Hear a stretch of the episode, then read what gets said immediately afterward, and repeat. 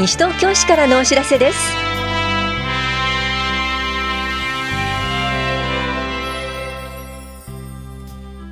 今日は年末調整等説明会。NPO 等企画提案事業。親子で藍染め体験参加者募集などについてお知らせします。インタビュールームお話は西東京市障害福祉課の榊幸代さんと子ども家庭支援センターのどかの大西美咲さん。高齢者支援課の大貫沙織さん。テーマはその笑顔を守れるのはあなたです。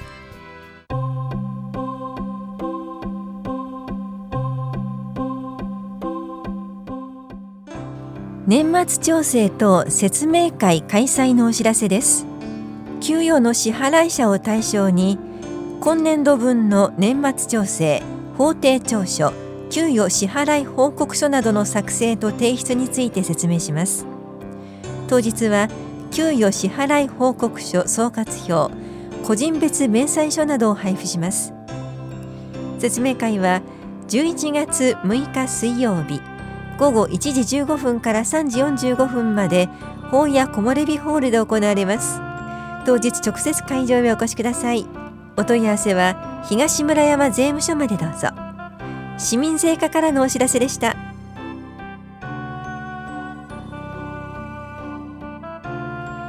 NPO 等企画提案事業親子で藍染め体験参加者募集のお知らせです。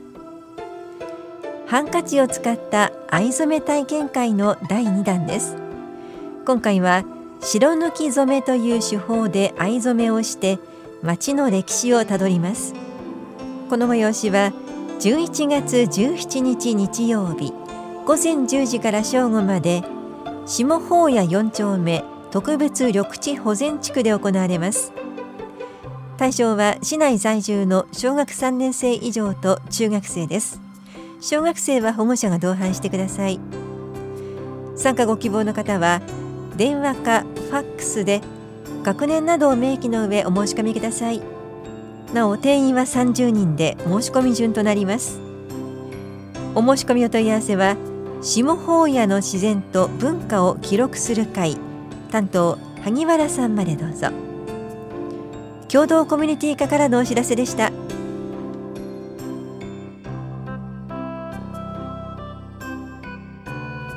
東京文化財ウィーク2019田無神社特別公開のお知らせです。都指定文化財の本殿拝殿と国登録文化財の三州殿を11月2日土曜日8日金曜日20日水曜日のいずれも午後6時から8時まで特別公開します。詳しくは田無神社までお問い合わせください。社会教育課からのお知らせでした。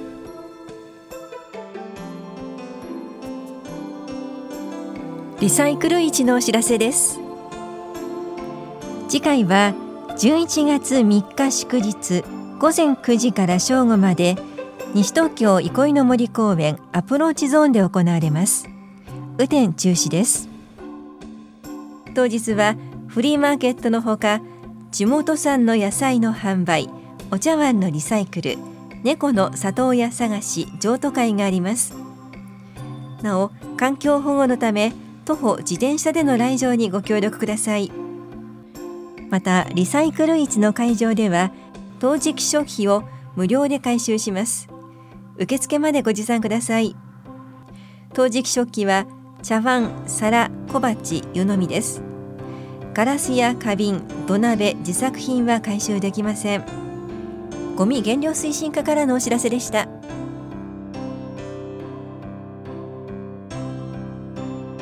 猫の譲渡会のお知らせです。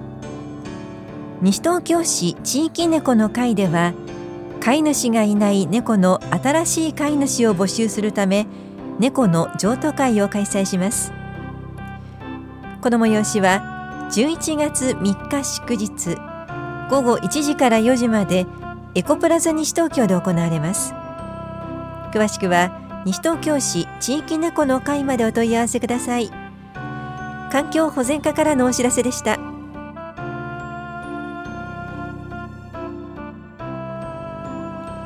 離乳食講習会ステップのお知らせです。市内在住の6ヶ月から9ヶ月までの乳児と保護者を対象に離乳食の中期食から後期食のお話。非食歯科の話をします。この講座は11月26日火曜日午後1時15分から3時まで田梨総合福祉センターで行われます。受講ご希望の方ははがきかメールでお申し込みください。締め切りは11月5日です。お申し込みお問い合わせは健康課までどうぞ。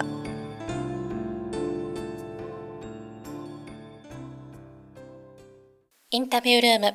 お話は西東京市障害福祉課榊幸代さん。子ども家庭支援センターのどか大西美咲さん。高齢者支援課大貫沙織さん。テーマはその笑顔を守れるのはあなたです。担当は近藤直子です。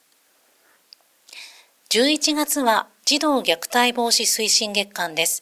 残念ながら子供の命が奪われる事件は後を絶ちません。子供はもちろんですが権利が守られるべき存在は子供に限られていません。今日は児童虐待のほか高齢者、障害者虐待についても伺います。それでは、まず虐待とはどういう行為を指すのか、それぞれに伺っていきます。まず児童虐待というのはどういう行為を指すんでしょうか、大西さん。児童虐待は子供の心身の発達及び人格の形成に重大な影響を与える行為です。児童虐待では身体的虐待、性的虐待、心理的虐待、ネグレクトの4種類に分類されます。それではその他高齢者、そして障害者の虐待というのはどういう行為を指すのか、これは大貫さんに伺います。高齢者虐待、障害者虐待は先ほどの4種類の虐待に加え、経済的虐待も含まれます。高齢者、障害者、児童、それぞれの虐待の発生状況についても伺っていきます。それでは、高齢者虐待について大貫さんいかがでしょうか？高齢者虐待の相談通報件数は毎年少しずつ増加傾向にあります。障害者虐待については榊さんいかがでしょうか？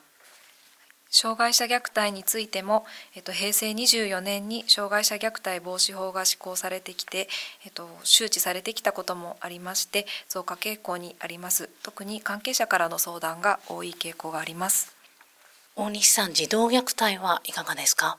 児童虐待では通告件数が平成25年度から平成30年度にかけて約6倍に増加しています。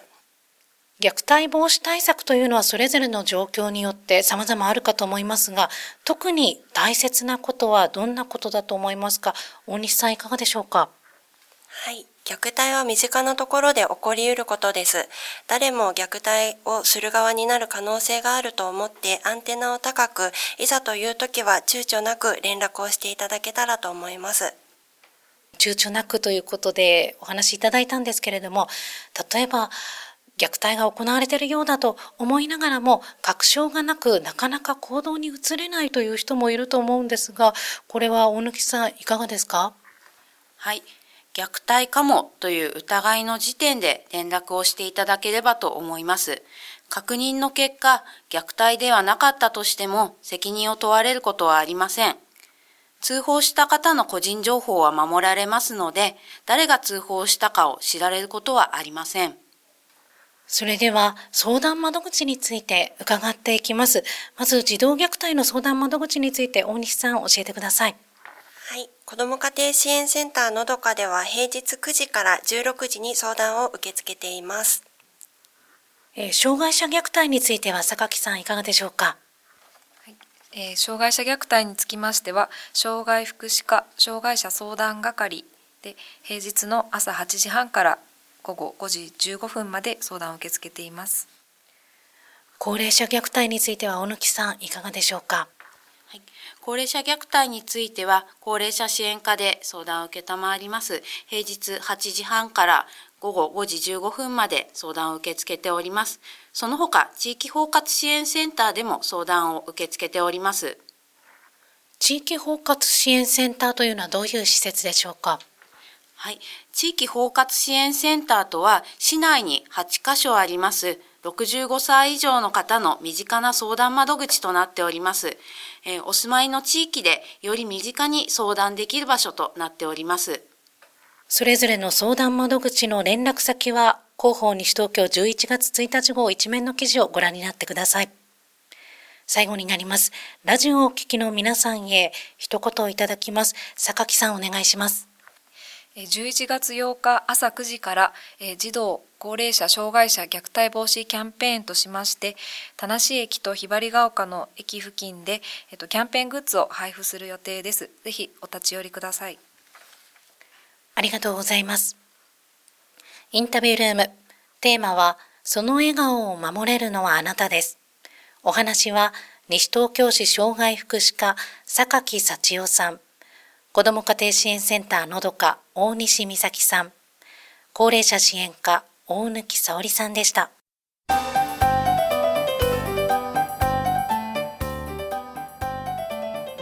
物やサービスなど古典独自の一品を確立し入りたくなる店づくりへとつなげる一点一品事業の一環として店主が講師となりその技術や知識商品の魅力をお伝えするイベントを開催します。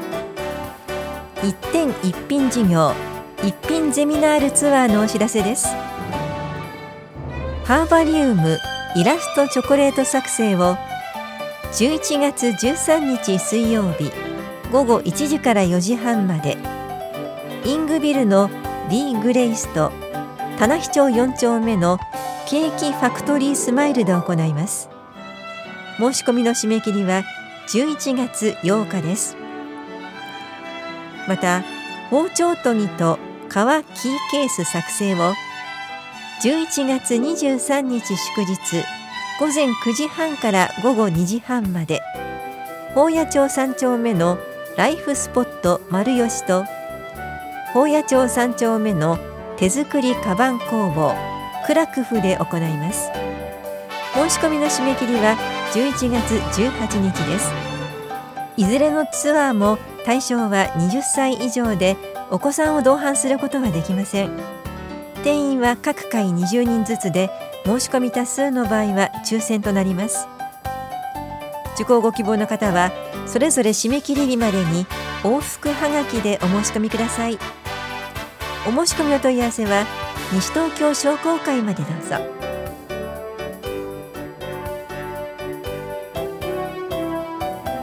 この番組では皆さんからのご意見をお待ちしています。FM 西東京西東京市からのお知らせ係までお寄せください。またお知らせについての詳しい内容は広報西東京や西東京市ウェブをご覧いただくか西東京市役所までお問い合わせください。電話番号は042-464-1311 042-464-1311番です以上西東京市からのお知らせ亀井さゆりでした。